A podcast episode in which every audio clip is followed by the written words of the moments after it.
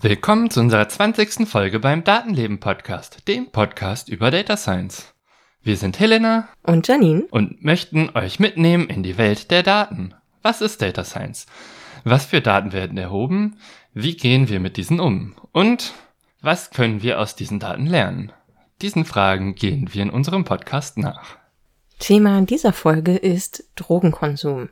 Es gibt eine seit einigen Jahren, ich weiß jetzt gerade sogar gar nicht wie lange, aber äh, ja, seit einigen Jahren eine Umfrage, die weltweit erhoben wird, die Global Drug Survey.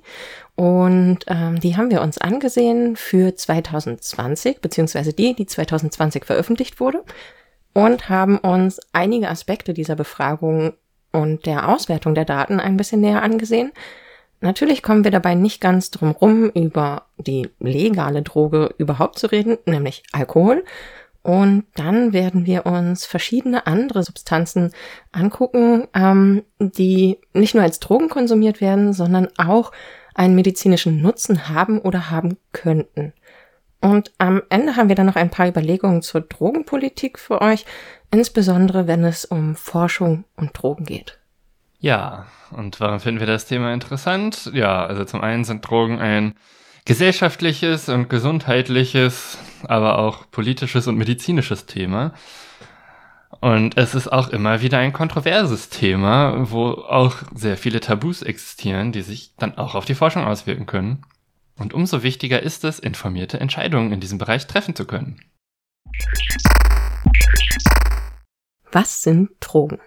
Drogen sind erstmal nur durch Trocknung haltbar und verwertbar gemachte Pflanzen oder Pflanzenteile, beziehungsweise auch getrocknete Pilze, Tiere oder Mikroorganismen, inzwischen auch synthetisch hergestellt.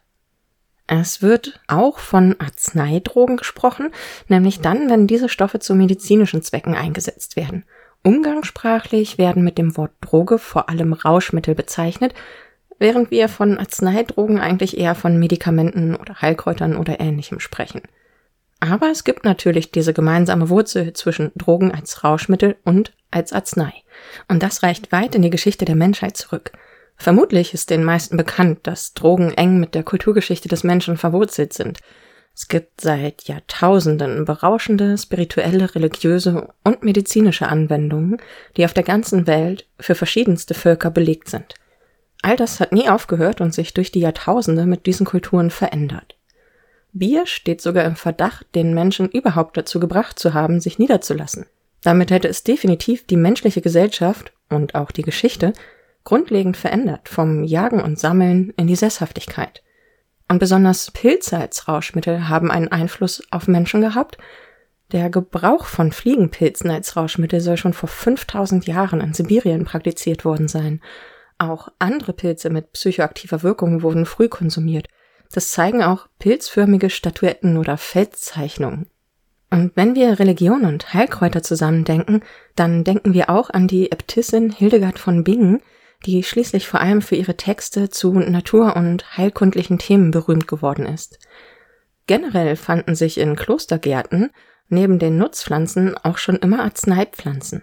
Mit dem Sammeln von Pflanzen und dem Wissen über ihren Anbau und ihre Verwendung wurde in Klöstern der Grundstein des Apothekenwesens gelegt. Und aus der medizinischen Anwendung neu entdeckter Drogen oder Wirkungsweisen konnte vor Begeisterung auch schnell mal ein Hype entstehen, der nicht ungefährlich war. Gemeint ist zum Beispiel die Geschichte von Heroin, das als nebenwirkungsarmes Schmerz- und Hustenmittel begeistert vermarktet wurde. Erst allmählich wurde erkannt, welches Suchtpotenzial Heroin mit sich bringt und wie schädlich es sich auswirken kann. In dem Sinne beschäftigt sich die Menschheit schon lange mit der schwierigen Grenzziehung beim Drogenkonsum. Wann ist es Genuss? Wann religiöse, spirituelle oder künstlerische Praxis? Wann Medizin? Und wann ist es einfach nur schädlich oder sogar tödlich? Das Trial-and-Error-Verfahren der Frühgeschichte der Menschheit haben wir eigentlich hinter uns gelassen. Inzwischen sind wir Datensammler und ForscherInnen geworden. Wir können also heute mehr denn je auch auf Basis von differenzierten Daten Entscheidungen treffen, gerade auch in Bezug auf den Gebrauch von Drogen. Dazu müssen wir aber frei von Tabus über diese Daten sprechen können. Ja, reden wir über die Global Drug Survey. Was ist das denn für eine Studie? Wo kommt die her? Wir haben uns überlegt, die Folge über äh, Drogenkonsum zu machen, nachdem ich über die Global Drug Survey äh, gestolpert bin. Das ist eine Erhebung aus verschiedenen Ländern, wo verschiedene Menschen befragt wurden, ja, inwiefern sie Drogen konsumieren. Und naja, es sind verschiedene Länder, das heißt, unterschiedliche Sachen sind auch in unterschiedlichen Ländern legal oder illegal. Äh, das wurde alles hier abgefragt und ja, es haben über 100.000 Menschen dabei mitgemacht. Und wir reden jetzt konkret äh, über die Studie, die aus dem ja, Ende 2019 erhoben wurde und dann eben 2020 veröffentlicht wurde und teilgenommen hatten Leute von über 25 verschiedenen Ländern, wobei zwei Drittel sich als männlich angegeben hatten und die Hälfte war unter 25 und ein Viertel war 35 und älter. Ja, und das kam aus äh, verschiedensten Bildungsschichten, die Leute. Und ja, etwa die Hälfte der Leute geht irgendwie in Clubs äh, mindestens viermal im Jahr. Das ist vielleicht auch noch ein relevanter Punkt bei einigen dieser Substanzen. Trotzdem, äh, ja, ist natürlich die Frage, wer hat denn diese Daten jetzt eigentlich erhoben? Genau, das habe ich mich gefragt, als äh, Helena das vorgeschlagen hat, uns das näher anzugucken. Und ich habe dann ähm, auf deren Seite mir die Selbstauskunft sozusagen äh, angeguckt, die Global Drug Survey da angibt. Äh, sie bezeichnen sich als Independent Research Company mit Sitz in London, also ein unabhängiges Forschungsinstitut. Sie haben verschiedene Medienpartner, so nennen sie die, und arbeiten halt mit äh, Medienhäusern zusammen, auch über die ganze Welt verteilt. Bekannt sind wahrscheinlich The Guardian und Zeit Online, die direkt mit denen kooperieren. Und dann sind da noch einige Länder mehr und einige größere Zeitungshäuser aus anderen Ländern mehr dabei. Ja, sie sammeln, klingt ja schon raus, weltweit Daten und entwickeln aus diesen Daten unter anderem diesen jährlich erscheinenden Bericht, über den wir hier jetzt reden, aus dem Jahr 2020 veröffentlicht. Und ja, klingt soweit erstmal ganz gut die Frage, die ich mir natürlich dann auch stelle, ist, ähm, was steckt da vielleicht hinter? Woher kommt auch das Geld für die Arbeit, die sie investieren? Also ein Teil wahrscheinlich durch Spenden. Es gibt zumindest einen Spendenaufruf auf der Seite. Dann wahrscheinlich natürlich durch die Partnerschaften mit den Medienhäusern. Und sie bieten auch Dienstleistungen an. Auf der Homepage selbst sind jetzt keine Preise zu finden zu den verschiedenen Dienstleistungen oder äh, ja, Quellen, die sie anbieten. Ähm, äh, dazu gehören zum Beispiel Lehrvideos über Drogen. Darunter dann so verschiedene Aspekte wie, was ist diese Droge, wie wirkt sie, welche Auswirkungen gehen damit einher, wie sieht die Schädlichkeit aus, aber eben auch ähm, Videos zum sicheren Gebrauch bestimmter Drogen und auch eben, wie man einen Drogenentzug beziehungsweise eine Entwöhnung durchmachen kann oder mitbegleiten kann. Ähm, diesen Lehrvideos richten sie sich meistens an, ähm, wie sage ich das, Institutionen oder auch politische Entscheider, die äh, genau mit solchem Wissen halt ihre Arbeit begleiten können. Und ja. Und es gibt auch verschiedene Apps, äh, die entweder kostenfrei zur Verfügung stehen oder zum Kauf, ich habe das nur grob überflogen. Eine der kostenfreien Apps ist auf jeden Fall, wo man quasi seinen äh, Drogenkonsum mitverfolgen kann und äh, quasi anonym, so heißt es, auch ohne jedwede Rückverfolgbarkeit, dass da ähm, ja aufschreiben kann, wann, wie, was, warum. Uh, genau, und solche Sachen werden da alle angeboten. Und sie machen eben auch Trainings und Consulting zum Thema Drogen. Und hier wahrscheinlich auch eher, um vielleicht auch äh, Institutionen zu unterstützen. Genau, das ist so zusammengefasst, wie sie wahrscheinlich ihr Geld verdienen, um eben diese Arbeit leisten zu können und diese Studie durchzuführen. Und genau, die Daten sind natürlich auch ihr Produkt, das sie an verschiedenen Stellen dann eben anbieten. Tatsächlich äh, beschreiben sie ihr Finanzierungskonzept selbst als relativ kontrovers, wird von ihnen aber deswegen so umgesetzt, weil es ihnen die notwendige Unabhängigkeit bietet, um in diesem Thema forschen zu können. Äh, ja, ich denke, auf diesen Aspekt werden wir wahrscheinlich gegen Ende nochmal zu sprechen kommen. Und genau, mit welchem Ziel machen sie das? Äh, sie möchten einen sichereren Gebrauch von Drogen unterstützen damit. Und zwar unabhängig davon, ob es sich um legale oder nicht legale Drogen handelt, indem sie eben diese Informationen, die sie haben, mit Individuen, äh, ja, Communities und ähm, Gesundheits- und Politikorganisationen teilen. So sagen sie es. Genau, das vorausgeschickt. Helena, was genau haben die denn jetzt an Daten erhoben und wie?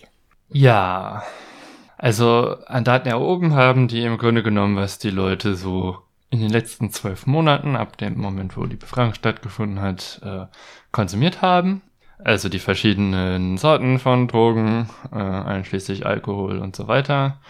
Und ja, das Ganze basiert auf Self-Reporting, das heißt, äh, gut, wenn man die Häufigkeit, dass bestimmte Drogen verwendet werden, miteinander vergleicht, muss man bedenken, dass wahrscheinlich eher Leute, die drogenaffin sind, bei so einer Umfrage teilnehmen. Das heißt, äh, das ist definitiv nicht repräsentativ und wenn da jetzt irgendwie steht, das und das wurde von 25 Prozent, also von einem Viertel verwendet, dann ist das nicht ein Viertel der Weltbevölkerung, sondern ein Viertel der Leute, die geantwortet haben. Das äh, sollte man auf gar keinen Fall verwechseln. Ja, und äh, Alkohol war halt auf jeden Fall ein großes Thema da drin, weil das ein ganz guter Vergleich ist, weil dadurch, dass es in den meisten Ländern legal ist, ja, ist das immer ein guter Vergleich, um ja, die Schädlichkeit von verschiedenen Sachen mit Alkohol zu vergleichen, weil zu Alkohol die Datenlage recht groß ist und auch der Erfahrungsschatz recht groß ist. Und dann wurde noch gefragt, ja, wie genau dosieren Sie das? Wie oft benutzen die da, Sie das? Äh, was sind Gründe, weshalb es schiefgegangen ist, der Konsum von bestimmten Dingen? Bereuen Sie den Konsum von bestimmten Dingen? Und so weiter. Wir haben ja gesagt, dass wir uns verschiedene Aspekte angucken werden und fangen auch einfach gleich mal mit äh, dem Thema Alkohol an, weil das ja die Droge ist, die in unserem Alltag eigentlich ja ziemlich präsent ist, also vor allem auch medial und so weiter. Deswegen, wie sind denn die Daten zu Alkohol gewesen, die da so drin vorgekommen sind? Genau, also laut der Studie ist Alkohol die am weitesten verbreitete legale Droge. Äh, wobei man hier noch erwähnen sollte, dass Koffein nicht vorkam in dieser Studie und das ja eigentlich auch als psychoaktive Substanz, die man im Alltag einfach so legal konsumieren kann, äh, schon aus meiner Sicht auch als Droge zu bezeichnen wäre. Äh, die fehlt hier aber im Vergleich. Ja, also von den Teilnehmenden der Studie haben 94 Prozent äh, in den zu dem Zeitpunkt letzten zwölf Monaten Alkohol konsumiert. Und außer Alkohol konsumieren ist dann auch die Frage, ab wann, ja, also die haben halt auch gefragt, waren die Leute dann auch betrunken?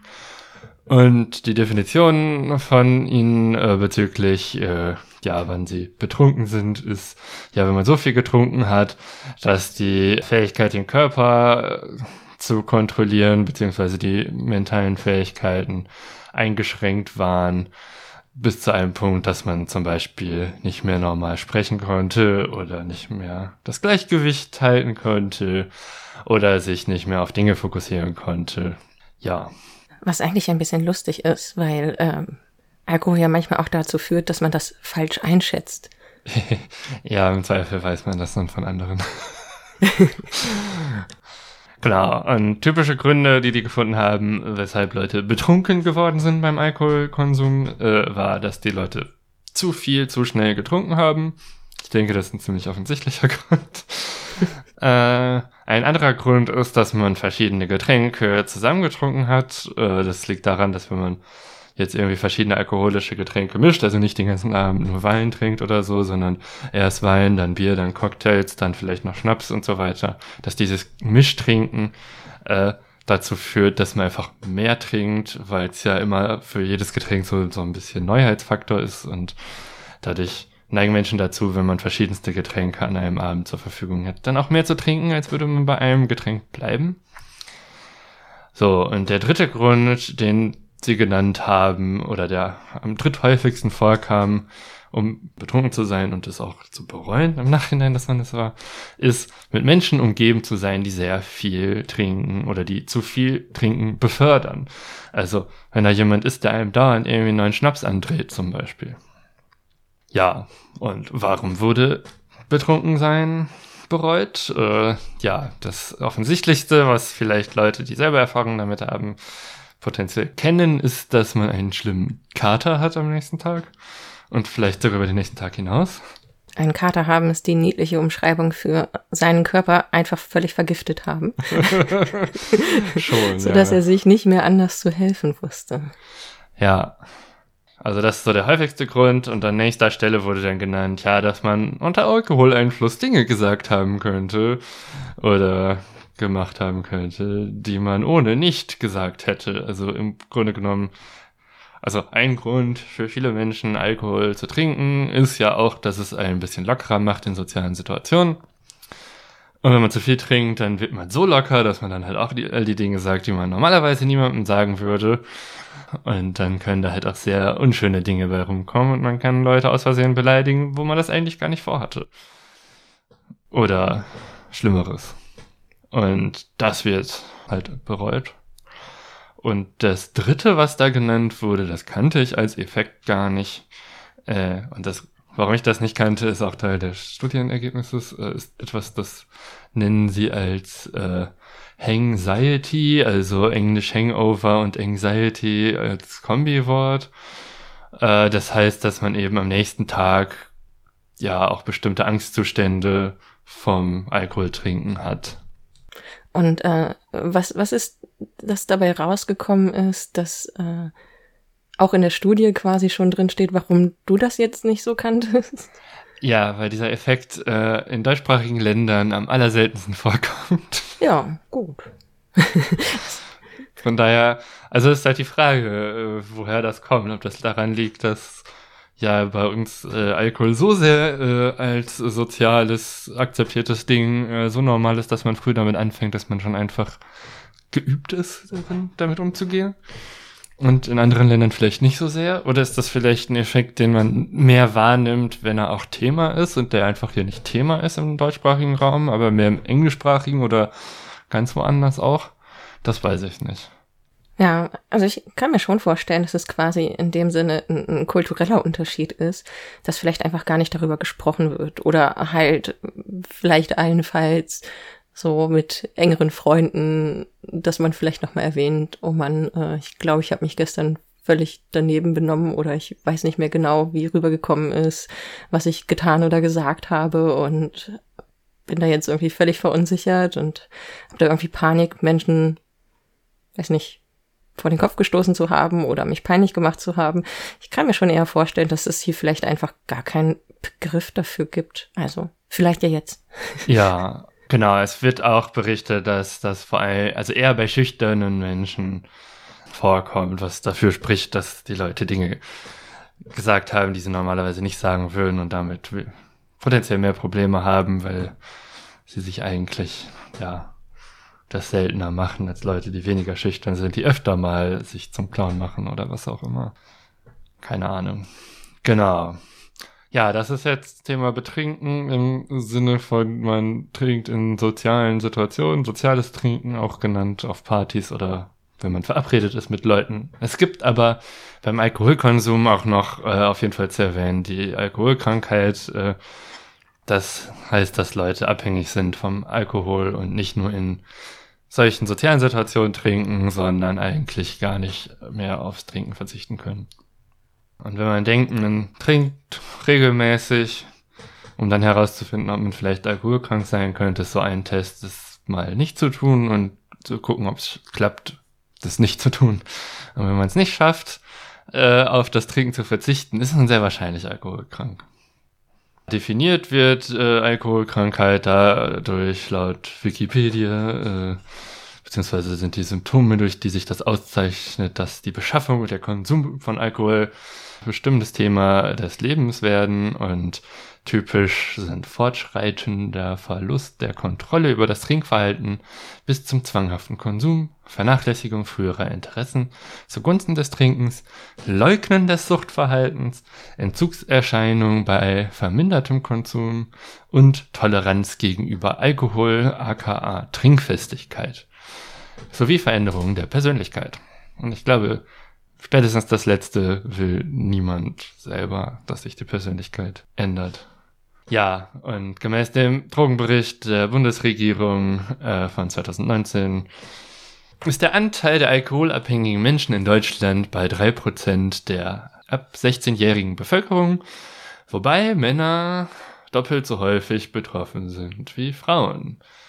Und andere Geschlechter werden nicht aufgeführt. Ja, und laut WHO gab es weltweit äh, im Jahr 2016 drei Millionen Alkoholtote. Das sind fünf Prozent aller Todesfälle im Jahr. Das ist eine ganze Menge und das sollte man sich bei der Bewertung mal, gerade auch von anderen Drogen mal präsent machen im Kopf, dass das schon krass viele sind. Ja, allerdings. Soweit zum Alkohol. Ähm, ja, ist echt gar kein so leichtes Thema an sich. Nee. so Drogenkonsum und die Auswirkungen von Drogen. Auch wenn manche Stellen vielleicht äh, etwas lockerer rüberkommen, aber so ganz insgesamt ist das wirklich ein ernstes Thema, über das man reden muss. Und deswegen wir auch uns dazu entschieden haben, unter anderem darüber ja. zu reden. Äh, genau, aber gut, machen wir mal weiter. Eine weitere Droge, auf die wir an sich hier nicht näher eingehen, ist natürlich das Nikotin, wenn es um legale Drogen geht. Das ist ja die zweite legale Droge, die so mit ganz oben steht. Und ähm, was bei Nikotin ganz interessant ist und man sich vielleicht irgendwann mal irgendwie näher angucken könnte, ist, wie sich ähm, das gesellschaftliche Bild über das Rauchen seit Einführung gewisser Verbote äh, in öffentlichen Bereichen zu rauchen, wie Restaurants, Bahnhöfe etc., wie sehr diese Verbote ähm, schon das Bild geprägt haben, wie wir inzwischen Rauchen wahrnehmen. Also ich wette, es ist ganz anders als in den 70er Jahren, auch anders als in den 90er Jahren. Ja. Und äh, ja, hier gab es halt ein, ich sag mal, moderates Verbot, das wahrscheinlich einen Effekt auf den äh, Konsum oder zumindest die Wahrnehmung von Nikotinkonsum in der Öffentlichkeit hatte.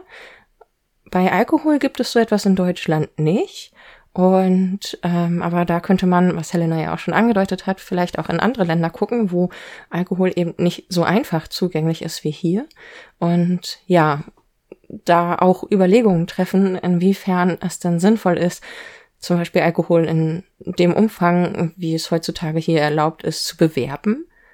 Ähm, auch das ist ja bei Nikotin irgendwann gefallen. Die äh, umfangreichen Werbefilmchen, die es dazu gab. Und wenn wir dabei sind zu überlegen, wie Einschränkungen sich auf den Konsum von Drogen auswirken können, kommt man natürlich auch ganz schnell vielleicht zu anderen Drogen, bei denen aktuell diskutiert wird, dass genau der umgekehrte Weg gegangen wird, nämlich dass äh, die ja, Illegalität von Cannabis aufgehoben werden soll, beziehungsweise hm, naja, anders legal gemacht werden soll als bisher. Und da ist es sicher ganz spannend, das in der Diskussion mal gegeneinander abzuwägen, was wir hier jetzt natürlich nicht tun werden, aber das sind so Aspekte, die man da äh, mitbedenken kann. Und Cannabis ist ja bereits für medizinische Anwendungen zugelassen. Es wird ähm, eben jetzt auch gerade durch die Koalitionsverhandlungen zwischen SPD, Grünen und FDP die Legalisierung wieder stark diskutiert, weil äh, viele hier die Chance wittern, dass eine moderate Legalisierung möglich wäre. Und deswegen ist es natürlich ganz besonders interessant zu wissen, was solche Studien denn über Cannabis sagen. Ja, genau. Also in der Global Drug Survey äh, kam raus, dass zwei Drittel der Teilnehmenden in den letzten zwölf Monaten Cannabis konsumiert haben. Das ist etwas häufiger, also etwa fünf Prozentpunkte häufiger als äh, der Konsum von Tabak. Was ich ein bisschen lustig finde, weil eine der häufigsten mit Möglichkeiten, es zu konsumieren, ist mit Tabak. Aber soweit ich weiß, ist das nicht nur so. Nein, äh, das ist nicht die einzige. Und äh, genau, Cannabis enthält im Wesentlichen zwei Wirkstoffe. Das sind einmal CBD und dann das THC, wobei das THC das ist, was die ja berauschende Wirkung hat, von der es ja auch immer wieder die Rede ist. Und ja, ein Unterschied zu anderen Drogen ist äh, zum Beispiel bei Tabak, äh, dass Tabak extrem schnell süchtig macht im Gegensatz zu vielen anderen Substanzen und Cannabis halt nicht so. Genau. Und ja, während ungefähr zwei Drittel der Leute gesagt haben, sie hätten Cannabis konsumiert, äh, haben aber ein Drittel noch zusätzlich äh, angegeben, dass sie explizit den Wirkstoff CBD konsumiert hätten. Was insofern unabhängig vom THC möglich ist, weil es Anbieter für CBD-Öle gibt, die teilweise auch in Deutschland einfach so zu kaufen sind. Keine Ahnung, warum das eigentlich genau geht äh, und warum die ja das legal zu sein scheint. Also einfach man kann einfach zur DM gehen und sich CBD-Öl kaufen. Ja, auf jeden Fall ähm, hat es mit der Dosierung zu tun, in, in welcher Konzentration das CBD darin vorliegt. Ähm, ja, das ist auf jeden Fall auch ein sehr interessantes und auch recht schwieriges Thema. Ich habe letztens von Steuerung F mir noch nicht angeguckt, aber gesehen, dass es da einen Beitrag gibt über gefaktes CBD, das auch mit okay. etwas, also es wird als CBD verkauft, weil es eben legal ist, aber steckt noch etwas anderes drin.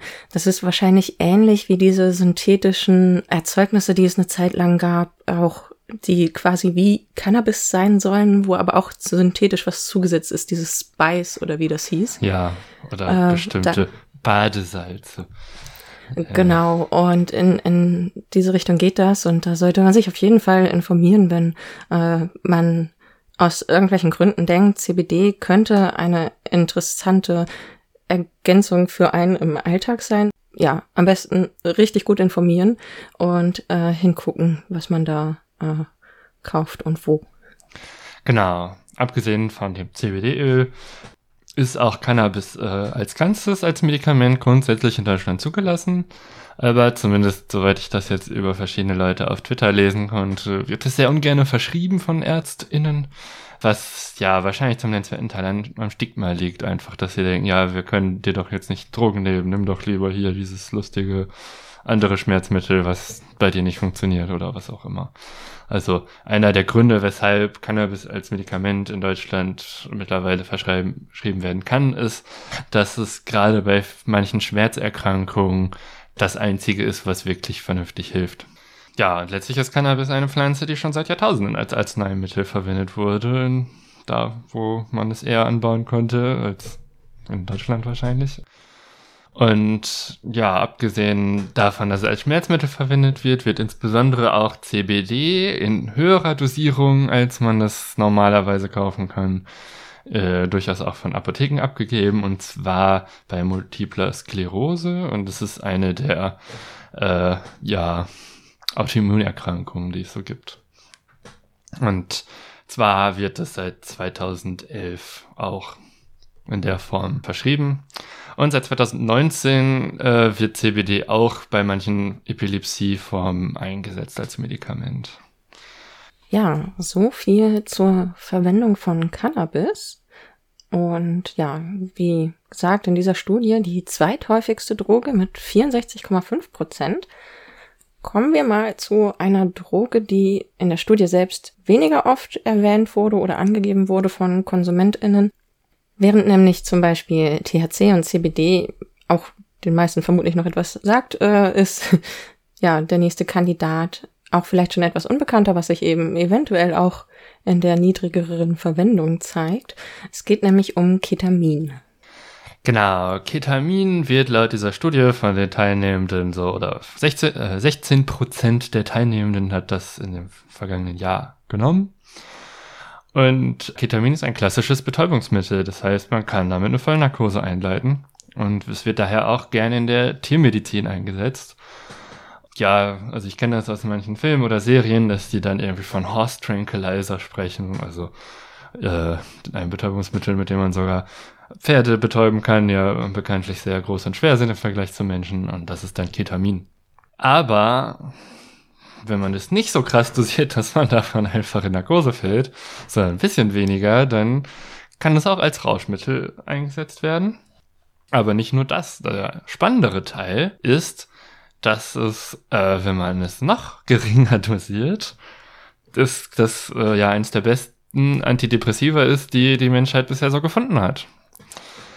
Allerdings hat das, weil es halt auch als Rauschmittel eingesetzt werden kann, ein krasses Stigma. Äh, deswegen wurde es, als es dann zugelassen wurde, 2019 im Dezember, das ist mal gerade zwei Jahre her, äh, also in Deutschland und der EU wurde es zugelassen für die Behandlung behandlungsresistenter Depressionen. Also man muss alle Nebenwirkungen von allen Psychopharmakern vorher schon einmal mitgenommen haben und die dürfen alle nicht gewirkt haben. Dann darf man auch mit Ketamin behandelt werden.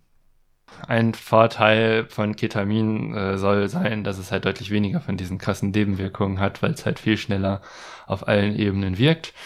Und das ist auch der Grund, weshalb es dieses Jahr, also im Februar 2021, auf die Akutbehandlung von Depressionen in der EU zugelassen wurde. Also mittlerweile äh, lässt sich das also tatsächlich sehr schnell einsetzen, wenn man plötzlich merkt, man stürzt in eine Depression ab. Dann besteht die Möglichkeit, dass einem das verschrieben wird. Wobei ich jetzt nicht weiß, wie schnell das passiert, weil es noch relativ neu ist und wie gesagt, es gibt da immer noch Stigma. Würde mich wundern, wenn man da jetzt immer noch so leicht drankommt. Und ja, soweit ich weiß, reicht die Dosis in einer Packung, die man dann kriegt, mit Tabletten nicht aus, um sich damit zu berauschen. Aber das ist tendenziell auch ein Grund, weshalb die Packungsgröße dann eher gering ist und man dauernd wieder sich neue Medikamente holen muss. Ja, wobei ja tatsächlich interessant ist, aber vielleicht weißt du das, ähm, wenn da steht Akutbehandlung, ähm, geht man denn da von einer längeren Behandlungszeit aus oder ist das Ketamin tatsächlich so, dass auch ähm, die, die Phase des Einsatzes eventuell kürzer ist als bei anderen Antidepressiva? Die brauchen ja allein schon ziemlich lange, um überhaupt eine Wirkung zu entfalten. Genau, das ist halt bei äh, Ketamin nicht so, das wirkt so ziemlich sofort. Und so wie ich das verstanden habe, ist die Akutbehandlung auch so gedacht, dass man die dann nicht langfristig nehmen muss. Wäre ja sehr schön. Wenn das ein gutes Medikament ist, das auch gut hilft und wenn es sich durchsetzt in der Behandlung, weil Menschen brauchen das. So Depressionen sind ja nicht gerade unverbreitet. Ja, genau. Und deswegen ist es gut, wenn es da dann auch mal eins gibt, was einfach ein ganz anderes Nebenwirkungsbild hat. Und das wird sich jetzt zeigen, wie sich das dann auf die Gesamtsituation auswirkt, wenn da das jetzt zugelassen ist. Das dauert sicherlich ein paar Jahre, bis es auch regelmäßiger verschrieben wird und dann wird man auf Dauer auch sehen, ob es tatsächlich den erwünschten Effekt hat, dass die Leute deutlich schneller aus Depressionen rauskommen und weniger lange Medikamente nehmen müssen. Mhm. Ja, und generell ist es schön, dass jetzt der Reihe nach Dinge als Medikamente legalisiert werden, die vorher schon von Leuten zur Selbstmedikation eingesetzt wurden. Und da ist Ketamin nicht das einzige. Genau, nicht das einzige. Machen wir doch einfach direkt weiter mit MDMA. MDMA ist auch bekannt unter dem Namen Ecstasy, wobei das vor allen Dingen früher war MDMA Ecstasy gleichzusetzen. Mittlerweile wird unter dem Namen Ecstasy auch gerne mal anderes Zeug verkauft. Und äh, in der Global Drug Survey hat etwas mehr als ein Drittel der Leute angegeben, in den letzten zwölf Monaten MDMA genommen zu haben. Was gar nicht mal so wenig sind. Nee. Also ich meine, ne, wenn der Anteil an Alkohol sehr hoch ist, also 94 Prozent war das ja, das ist äh, die eine Sache, weil der ist ja in den meisten Ländern irgendwie sehr zugänglich. Ähm, dann hatten wir Cannabis mit 64 Prozent. Ja. Das ist natürlich auch irgendwie erklärlich, weil es eine, naja, ich sag mal, obwohl meistens nicht legal, beziehungsweise es war ja die USA mit drin, da gibt es ja Bund, äh, Bundesstaaten, in denen es legalisiert genau, wurde. Genau, es gibt da einige Orte, wo man äh, das auch einfach so nehmen kann. Genau, kann. aber auch in Ländern würde ich mal behaupten, wo Cannabis jetzt nicht unbedingt legalisiert wurde, dass dort trotzdem der Zugang leichter ist als zu anderen Drogen. Das ist jetzt so eine Vermutung von mir. Und wir haben es ja am Ketamin gesehen. Das war ja eher sehr gering und Deswegen hätte ich jetzt MDMA vielleicht auch eher so ähm, weniger vermutet, aber ja, 37,6 Prozent. Genau, ich würde vermuten, das liegt daran, dass es nach Alkohol wahrscheinlich die zweitbeliebteste Partydroge ist. oh ja, wahrscheinlich. äh, immerhin hat jetzt die Hälfte der Teilnehmer ja auch gesagt, dass die gerne in Clubs gehen. Ja, fangen wir mal an, was die noch so herausgefunden haben. Also, wie du ja vorhin meintest, eines der Ziele der Global Drug Survey ist es ja auch zu unterstützen, dass die Leute ihre Drogen möglichst sicher einsetzen. Und hier gibt es ein paar Daten zum Thema MDMA.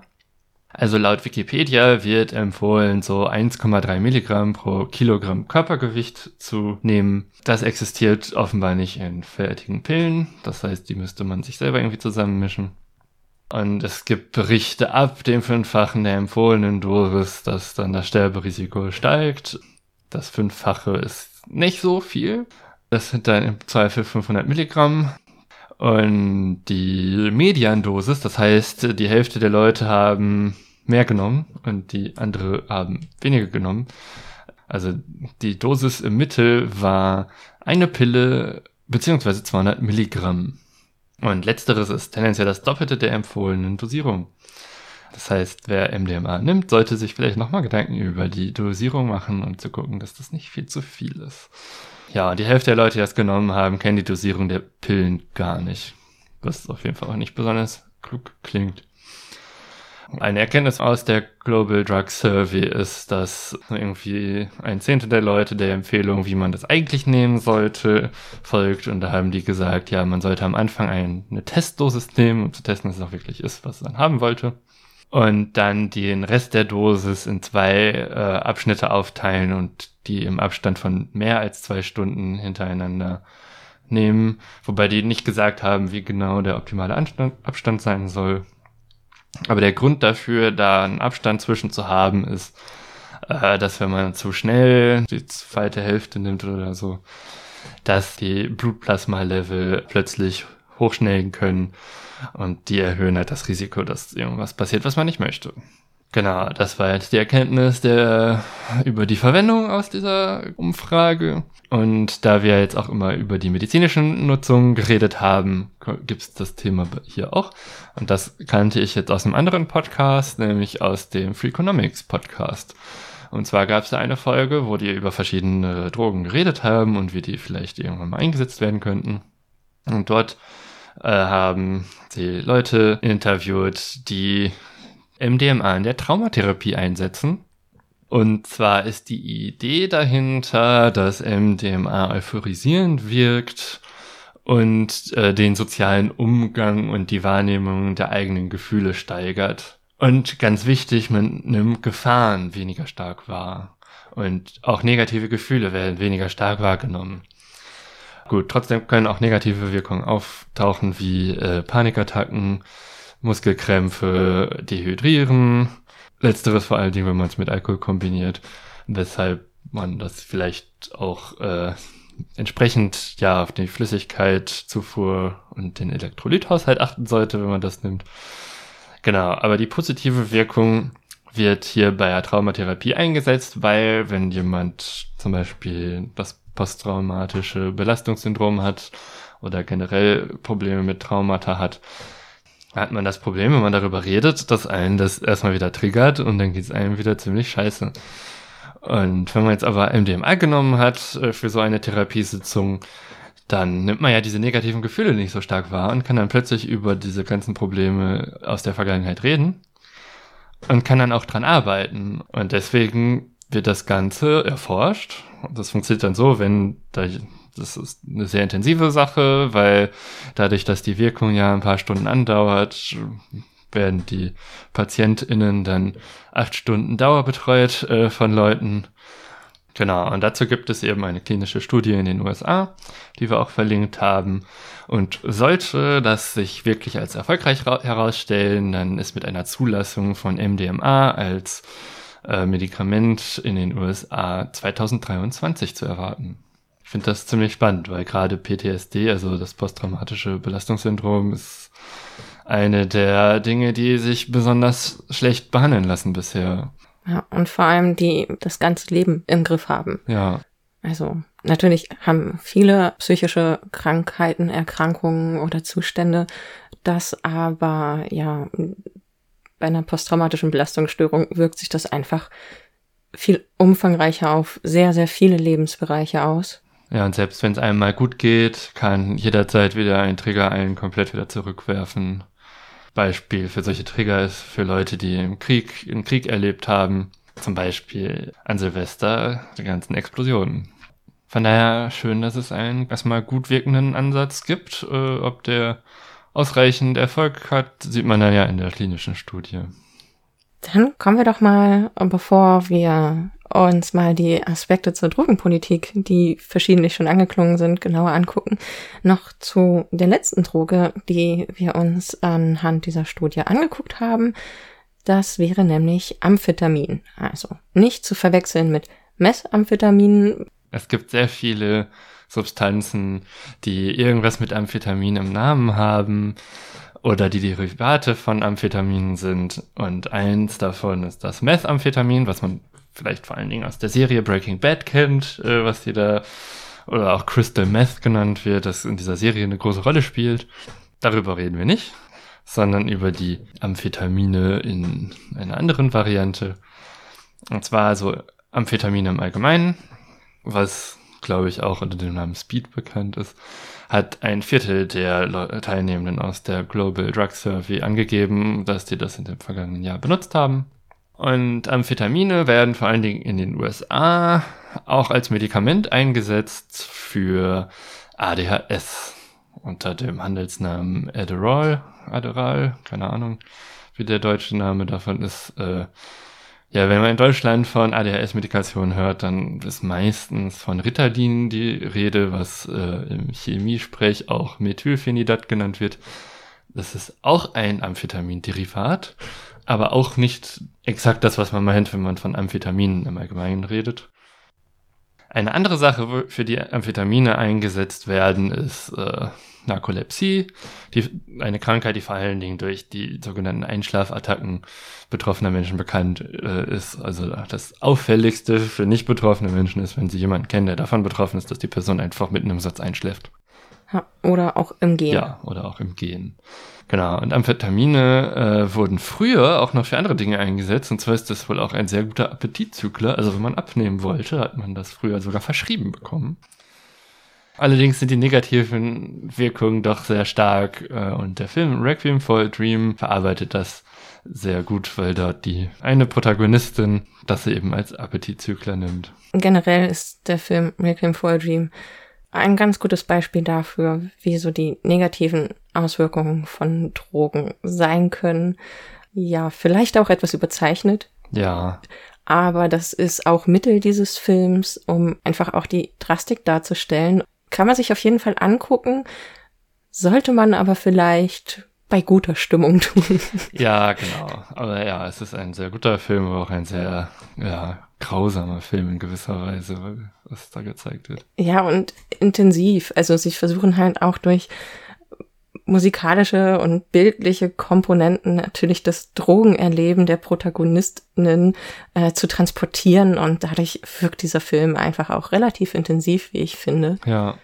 Wie gesagt, werden Amphetamine auch bei ADHS eingesetzt und da ist so die These, weshalb das jetzt eigentlich wirkt, dass Menschen mit ADHS oft einen Dopaminmangel im Gehirn haben und deswegen dauernd irgendwie neue Reize suchen, um wieder den Dopaminlevel zu normalisieren. Und das kann aber auch das Amphetamin tun. Sodass man dann nicht mehr diese ganzen dauernden, andauernden Reize braucht und dann kann man in Anführungszeichen normal funktionieren. Das ist auch der Grund, weshalb das für Menschen mit ADHS, bei denen das wirkt äh, und die richtig eingestellt sind, was die Dosierung und so weiter angeht, hilft, ein normales äh, Leben zu führen, während Leute, die kein ADHS haben, halt auf jeden Fall sich damit den Dopaminspiegel auf ein zu hohes Level erhöhen. Und wenn man das dann regelmäßig nimmt, dann führt zu viel Dopamin zu Psychosen. Ja, Psychosen sind äh, im Wesentlichen so Halluzinationen und Realitätsverlust. Also das sind so die bekanntesten Symptome von Psychosen. Das will man definitiv nicht haben. Und wenn man jetzt kein ADHS hat, also das heißt, wenn man keinen Dopaminmangel im Gehirn hat, es gibt auch noch andere Gründe, weshalb man Dopaminmangel im Gehirn haben könnte, sollte man das auch nicht irgendwie zur Selbstmedikation für irgendwelche Dinge verwenden, weil ja, niemand möchte Psychosen haben. Das war jetzt so die Drogen aus der Studie, die wir uns genauer angeguckt haben. Es ist natürlich auch immer die Frage, äh, ja, wir haben ja gesehen, die werden unterschiedlich häufig konsumiert von den Menschen, die äh, Angaben gemacht haben. wie gesagt, Alkohol 94 Prozent, die am häufigsten konsumierte Droge in dieser Umfrage. Und dann ist natürlich auch immer die Frage der Schädlichkeit. Also klar, die medizinische Anwendung, soweit sie besteht und soweit sie äh, erforscht wird, ist mal ausgenommen von, von dieser Frage nach, welche Droge ist eigentlich schädlicher. Aber diese Frage gibt es. Da ist natürlich auch, oder was heißt natürlich? Äh, ich finde, man kann sich ganz gut vorstellen, dass Alkohol auch in Sachen Schädlichkeit ganz weit oben steht, allein aufgrund des unglaublich hohen und verbreiteten Konsums. Aber es ist sehr schwierig, auch für Forschende, überhaupt ein Kriterium zu finden, wann wie über die Schädlichkeit einer Droge überhaupt gesprochen werden kann. Da müssen verschiedene Konstanten herangezogen werden, die es so vielleicht gar nicht gibt. Ich wollte diesen Aspekt auf jeden Fall noch mit reinbringen, weil ich das nämlich ganz interessant finde. ähm, zum Beispiel von David Nutt wurde eine Studie durchgeführt. Darin wurden drei Hauptfaktoren definiert, die das Schadenspotenzial des Konsums einer Droge ausmachen. Es ist zum Beispiel der physische Schaden für das Individuum, den die Droge verursachen kann, das potenzielle Ausmaß der Abhängigkeit des Individuums und die möglichen Auswirkungen des Drogengebrauchs auf das Umfeld, in welchem der drogennutzende Mensch lebt, also der soziale Schaden sozusagen. Und dafür wurden dann unterschiedliche Punkte vergeben, sodass dann ein Ranking entstanden ist. So, und es geht da dann auch um das Eigenschadenspotenzial geläufiger Drogen. Und da steht auch Alkohol ganz oben, Heroin an zweiter Stelle, dann kommt Crack, dann Methamphetamin, Kokain, Tabak, Amphetamine, Cannabis und noch ein bisschen weiter drunten, nämlich noch drei Plätze weiter, dann auch Ketamin tatsächlich. Und auf Platz 17 steht Ecstasy. Das wären jetzt so alle, die wir auch hier erwähnt hatten. Aber es ist natürlich nicht ganz äh, kritikfrei gelaufen, diese Untersuchung, beziehungsweise die Reaktion darauf. Ähm, ja, ich hatte mir das ein bisschen angelesen in dem Buch von Mai, nämlich die kleinste gemeinsame Wirklichkeit. Okay, so heißt das Buch von Mai. Ja, genau. Okay. Da geht es um wahr, falsch, plausibel, die größten Streitfragen wissenschaftlich geprüft. Und da gibt es eben auch ein sehr gutes Kapitel, wie ich finde, zu Drogen und eben zum Beispiel in der Schädlichkeit von Drogen und wie schwierig das ist, das tatsächlich zu untersuchen. Ja, ähm, genau, das fand ich ganz spannend und wollte ich deswegen hier nochmal mit einbringen. Weil, ja, das ist auch eigentlich nämlich sehr wichtig für die Frage, der wir uns danach widmen. Nämlich, wie sieht denn das mit der Drogenpolitik aus? Was können wir dazu sagen? Und ja, durch die Tatsache, dass man vielleicht über den tatsächlichen Schaden von Drogen nur so schwer sich äußern kann, ist es vielleicht auch schwierig, eine faktisch basierte Entscheidung zu treffen in Sachen Drogenpolitik. Also es gibt, wie wir hier drüber gesprochen haben, zusammengefasst, also mehrere Drogen, die an sich offenbar sehr vielversprechend sind für Patientinnen mit chronischen Erkrankungen zum Beispiel. Natürlich auch nicht ganz risikofrei, aber deswegen gibt es ja Untersuchungen dazu.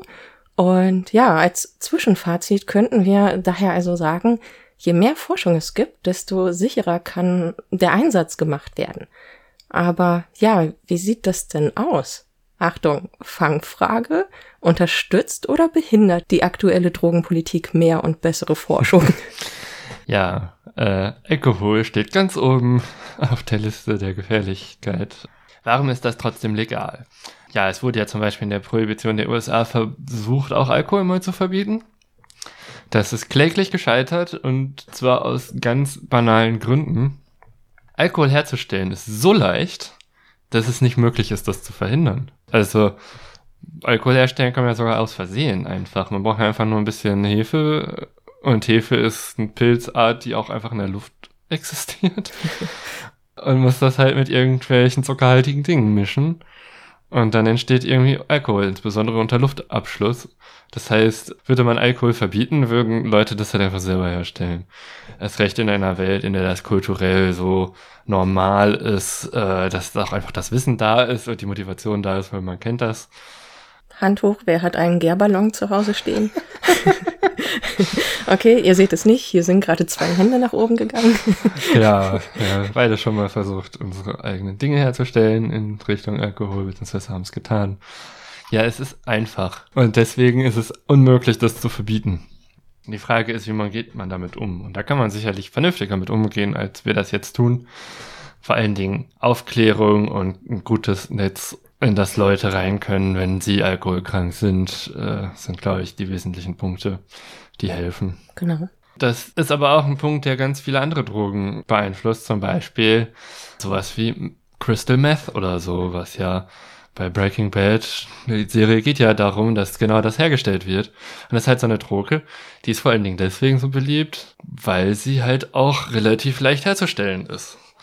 Und jetzt wäre eine Frage einer vernünftigen Drogenpolitik, sich zu überlegen, ob man nicht vielleicht Dinge eher legalisieren möchte, die weniger schädlich sind, aber ähnliche Wirkungen haben bei den gewünschten Wirkungen von den Leuten, die das verwenden, um so weniger negative Wirkungen von sowas wie Crystal Meth oder Heroin zu haben. Wobei ich nicht weiß, äh, ob bei Heroin wirklich eine Alternative existiert, außer das, was man eh schon einsetzt zur Behandlung. Aber zumindest so aufputschende Wirkung, wenn man noch nicht süchtig ist, kann man vielleicht dadurch verhindern, dass man bestimmte Wirkungen erzeugen kann durch Legalisierung. Gerade wenn Leute das nur aus Spaß und der Freude einsetzen, was ja ein Grund ist, weshalb ja auch insbesondere Alkohol konsumiert wird. Ja, allerdings.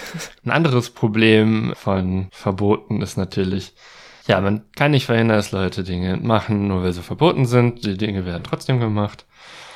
Und wenn sie verboten sind, führt es aber dazu, dass sie mit weniger Sicherheit gemacht werden. Also das ist dasselbe wie mit Schwangerschaftsabbrüchen. Wenn man die verbietet, werden trotzdem welche gemacht. Es sterben nur mehr Menschen am Schwangerschaftsabbruch, wenn dieser verboten ist, äh, als wenn der einfach so gemacht werden kann, weil er legal ist und unter medizinisch kontrollierten Bedingungen. Und in Deutschland ist Schwangerschaftsabbruch ja verboten. Deswegen wird es nicht gelehrt an der Universität. Deswegen werden die Behandlungsmethoden, die hier angeboten werden, in den Situationen, wo man es trotzdem machen darf, sind auch nicht die, die dem aktuellen Forschungsstand entsprechen. Entsprechend gibt es mehr Schaden. Das gilt eben auch für Drogen. Solche Schaden können zum einen daran liegen, dass die Dosierung nicht bekannt ist. Das hatten wir ja vorhin bei MDMA, dass die Leute gar nicht wissen, wie viel in der Pille drin ist. Es kann dadurch passieren, dass diese Drogen gestreckt werden mit irgendwelchen Mitteln, die potenziell auch noch süchtig machend oder anderen Schaden anrichten können. Also Verunreinigungen sind ein Grund des Schadens, der passieren kann, wenn es verboten ist. Und Verbote führen dazu, dass es weniger Aufklärungsarbeit gibt, als man machen könnte, um zu erklären, wie werden Dinge vernünftig eingesetzt, ohne Schaden anzurichten. Und eine Möglichkeit zum Beispiel ist es, irgendwie Testkits zu kaufen, mit denen man testen kann, ob die illegal beschaffte Substanz auch wirklich das ist, was man haben wollte. Die Testkits wiederum sind völlig legal. Da ist halt die Frage, wie man genau die kaufen möchte, wenn das äh, verboten ist, weil man sich dann ja eventuell Leuten gegenüber outet. Keine Ahnung. Ja, dem Geldinstitut gegenüber, wenn man die EC-Karte benutzt. Genau. Oder wenn man es online kauft, dann kennt da jemand die Adresse.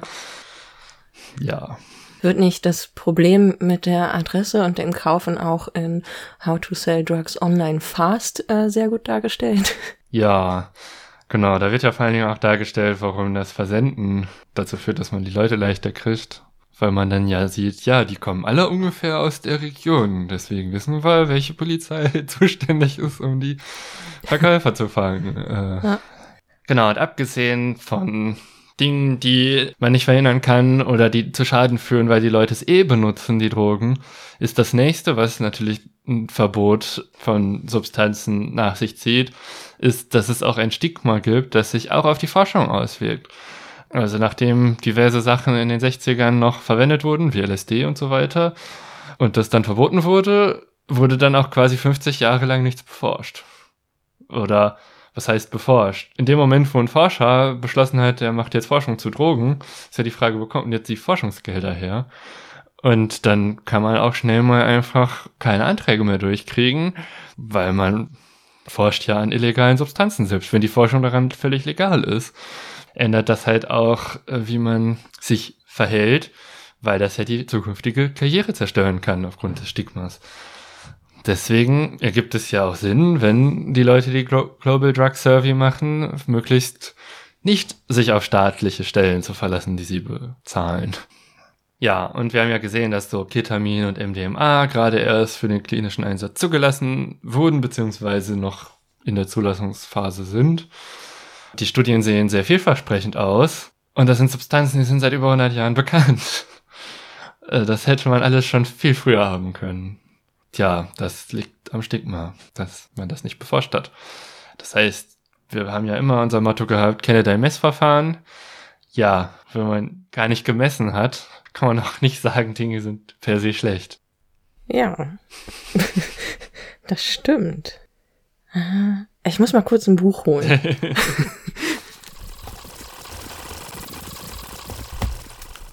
Haha, da bin ich wieder.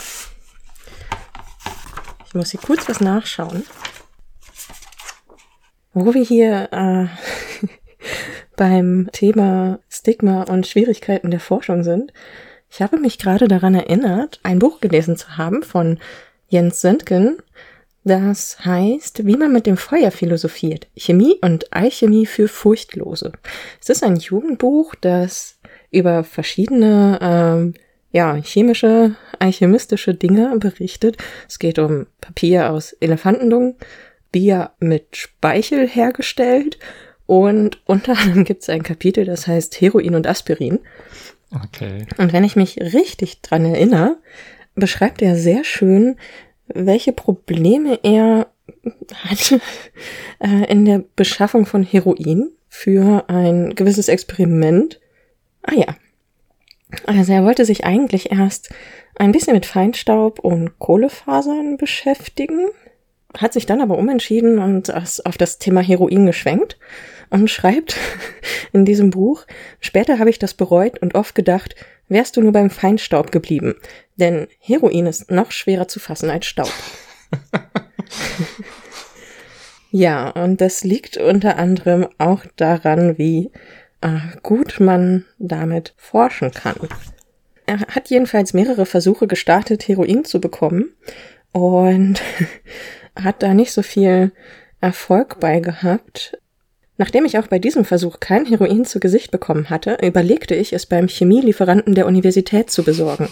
Tatsächlich war Diacetylmorphin, so der aktuelle Name von Heroin, im Katalog verzeichnet.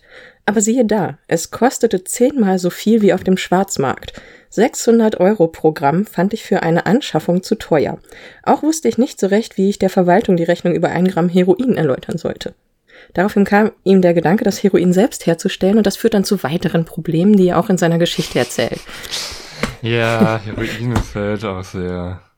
Ja, es stand ja wie du vorhin meintest, an Platz zwei der schlimmsten Drogen direkt nach Alkohol, was die Selbstschädlichkeit angeht. Und ja, also bei Drogen, wo ich denke, das macht Sinn, dass die illegal sind, kann ich das da auch definitiv sehr gut nachvollziehen. Das ist ziemlich krass, das Zeug. Sollte man bloß die Finger von lassen, auch nicht ausprobieren. Ja, auf jeden Fall. Nur eben, was du gerade meintest, für die Forschung ist es halt auch schwierig dran zu kommen. Und auch mit gewissen Hürden verbunden. Aber was hatte der Mensch in der Story vor damit? Naja, das äh, können HörerInnen dann ja herausfinden, wenn sie sich dieses Buch besorgen. Also es ist auf jeden Fall ein sehr kurzweiliges Buch, ich kann es empfehlen. Okay. Und informativ. Also, warum eine bessere Drogenpolitik sinnvoll ist, hat Helena ja schon gesagt bessere Qualität, mehr Überwachung über die Potenz der Drogen und so weiter.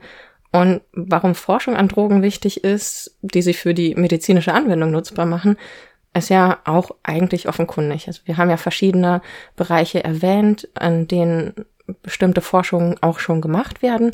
Aber es wäre natürlich schön, wenn das mehr passiert, wenn es unter weniger Stigma läuft und wenn Sachen zugelassen werden, dass ja, breit rezipiert werden kann von der Fachschaft und eben auch zur Anwendung kommt. Also anders wie bei äh, Cannabis als äh, Therapiemöglichkeit für Schmerzpatienten oder andere Dinge, wo man jetzt ja immer noch hört, dass es eher weniger verbreitet ist oder die Hürde sehr groß ist, bis es verschrieben wird.